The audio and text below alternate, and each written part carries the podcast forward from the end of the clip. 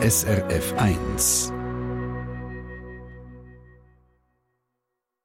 SRF 1 Espresso sehr perfid. Wenn ihr ab und zu über die Plattform Booking ein Hotel bucht, dann aufpassen. Wenn ihr von einem Hotel eine Nachricht bekommt, kann es sein, dass Betrüger dahinter stecken. Und selber Sprudelwasser machen. Ist das günstiger und umweltfreundlicher als Mineralwasser aus dem Laden? Und welche Sprudelmaschinen sind die besten? Klären wir später in der Sendung. Guten Morgen miteinander, ich bin Yvonne Hafner.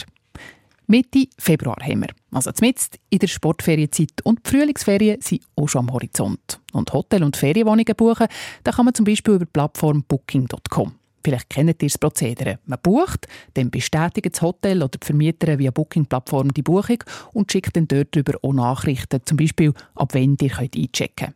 Beunruhigend ist, offenbar muss man bei diesen Booking-Mitteilungen aufpassen und genau hinschauen, besonders wenn es um eine Zahlung geht. In diesem Booking-Chat zwischen der Unterkunft und Feriengästen kann es sein, dass sich Betrüger reinschmuggeln. Mein Espresso-Kollege Peter Fritsche ist jetzt da bei mir im Studio. Peter, du hast zwei so Fälle mitgebracht. Eine Kundin ist böse reingerasselt. Ja, sie hat das Wochenende für sich und ihre Kollegin in London organisiert und Zimmer in einem Hotel reserviert. Und kurz bevor die Reise losgegangen ist, hat sie dann vermeintlich von diesem Hotel in London eine Nachricht bekommen, eben via Booking-Chat. Und die sieht also sehr überzeugend aus. Ich habe die Nachricht gesehen. Und dort drin hat es einen Link und die Aufforderung, please follow this link and confirm your booking. Also auf den Link klicken, Buchung bestätigen und die Unterkunft jetzt zahlen. Wenn sie das nicht machen, wird die Buchung gelöscht. Und schon ist passiert. Mm, klar. Und wir sagen immer, man soll nie und wirklich nie auf irgendwelche irgendwelche Links mhm. klicken, wenn es um Geld geht und um Zahlungsinformationen. Was ich aber das Beunruhigende finde, in so einem Booking-internen Chat mit einem Hotel erwartet man doch definitiv kein Phishing und kein Betrüger. Vor allem, wenn man es eben nicht weiss, dass sich auch dort unterdessen Betrüger äh, tummeln. Und wenn man die Nachricht dann genau studiert, dann sieht man den einen oder anderen Schreibfehler, aber im Nachhinein ist das immer einfach gesagt, mhm. klar.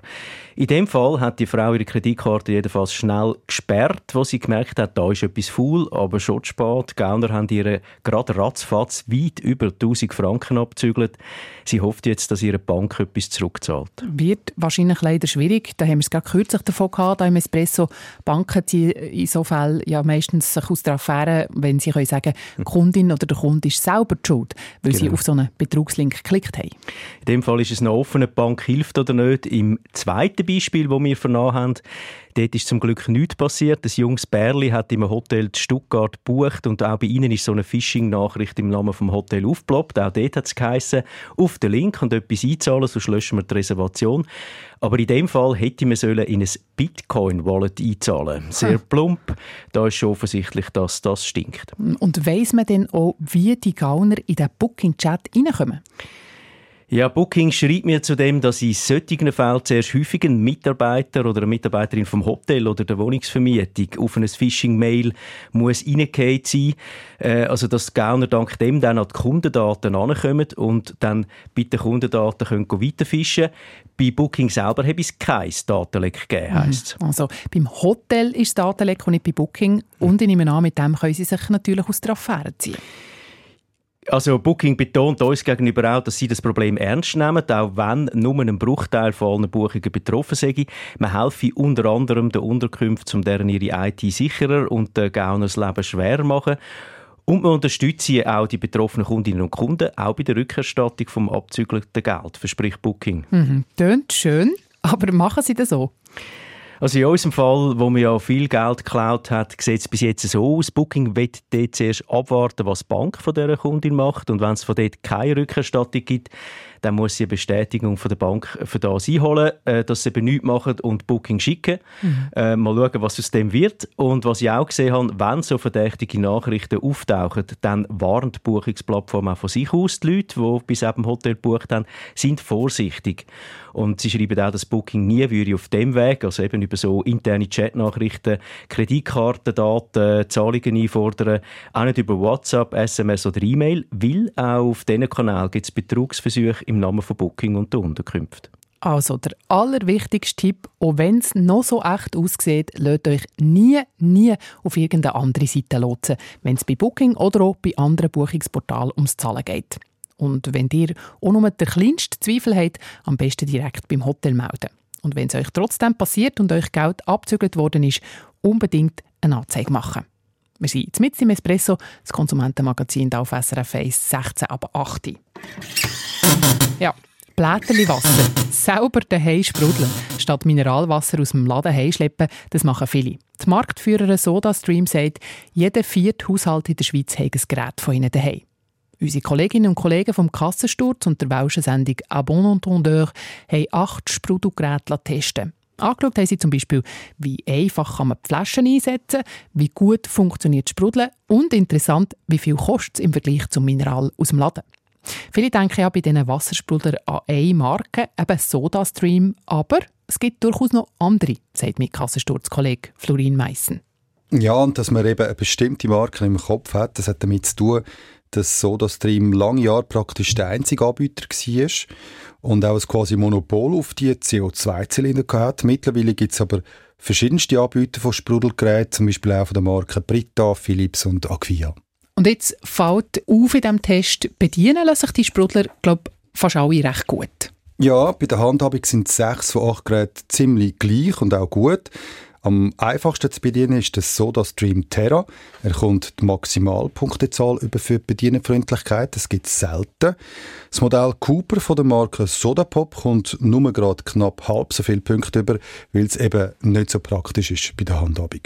Das wichtige Kriterium mit dem Test war aber, wie schnell rechnet sich so ein Sprudelgerät finanziell. Und wie schnell lohnt sich denn so ein Sprudelgerät? Ja, das kommt ein bisschen darauf an, zu welchem Preis man ein Sprudelgerät kauft und wie viel Sprudelwasser man da pro Tag produziert. Wir haben jetzt mal mit einem Haushalt gerechnet, wo pro Tag ein Liter Sprudelwasser trinkt und dann durchgerechnet, was es kostet, wenn man das im Laden kaufen und was es kostet, wenn man es selber sprudelt und das gibt dann die Amortisationszeit für die Geräte. Und du sagst eben, da gibt es offenbar grosse Unterschiede. Ja, die besten drei Geräte brauchen mit dem Szenario rund sieben Monate, bis sie sich rechnen. Es sind Modelle von Brita, Aquia und von Philips. Am längsten dauert die Amortisation beim Carbonato 3 vom Hersteller Arke, nämlich mehr als zweieinhalb Jahre. Das hat zwei Gründe. Der Carbonator ist ziemlich teuer, 180 Franken kostet der.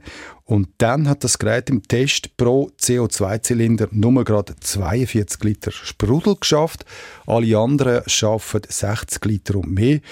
Das ist auch die Standardgröße von diesen Zylinder, das steht auch so drauf. Und apropos Kartuschen, auch da gibt es verschiedene Modelle mit recht unterschiedlichen Preisen. Ja, auch da ist etwas gegangen in den letzten Jahren. Die Zylinder hat es am Anfang nur vom Marktführer gegeben, zu höheren Preisen. Dann haben Grossverteiler eigene Varianten in die Läden gebracht. Die passen in der Regel auch auf die meisten Sprudelgeräte der Konkurrenz. Und für mich ist das ein Aha-Erlebnis gewesen. Die Preise sind wirklich sehr unterschiedlich. Ein einzelner Zylinder von SodaStream kostet im Austausch, also ohne Depot, 17 Franken 90 bei Lidl gibt es den Zylinder schon für 57, also nicht mal die Hälfte. Hm. Ein Argument zum Sprudelwasser selber mit Hahnenwasser machen, Florin Meissen, ist für viele auch die Umwelt. Das heisst, es sei ökologischer als Mineralwasser aus dem Laden, also wegen dem Transport, wegen der Plastikflaschen etc. etc. Stimmt das? Ja, das stimmt tatsächlich. Ein Experte für Umweltbilanzen hat die CO2-Bilanz von selber gemachtem Sprudelwasser und von Mineral aus der Flasche gerechnet und verglichen. Wenn man Materialherstellung und Transport anschaut, dann ist Sprudelwasser punkto CO2 drei bis sechs Mal ökologischer. Das kommt ganz darauf an, woher das Mineralwasser in der Flasche kommt, also von weit her aus dem Ausland oder aus der Nähe im Inland.